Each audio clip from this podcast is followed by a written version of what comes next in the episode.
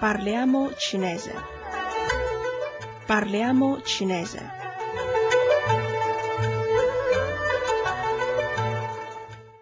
State ascoltando Radio Cina Internazionale, amici ascoltatori, buonasera.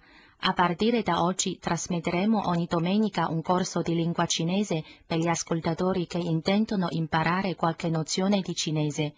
Ogni lezione è corredata da esercizi di lettura.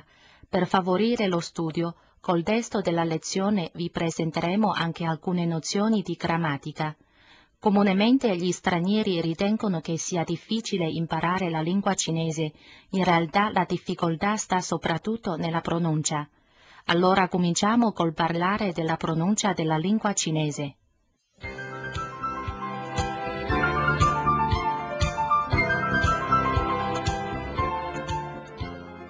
L'unità fonetica della lingua cinese moderna è la sillaba, composta da due parti, ossia iniziale e finale.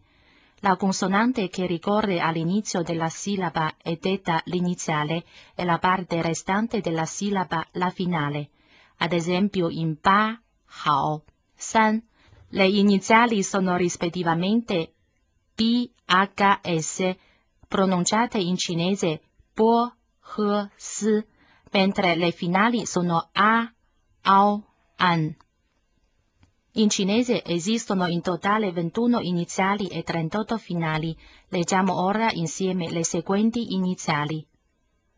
Può, può, muo, fuo, bo, può, mo, fuo, de, te, ne, le, de, te, ne, le, zi, ci, si, z, c, s, zhi, chi, shi, ri, j, ch, sh, r, ge, ke, he.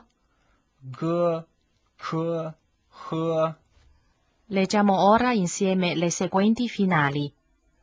A, E, a, e, E, Wo, e, wo, I, U, i, u, I, Ü, i, u, U, Ü.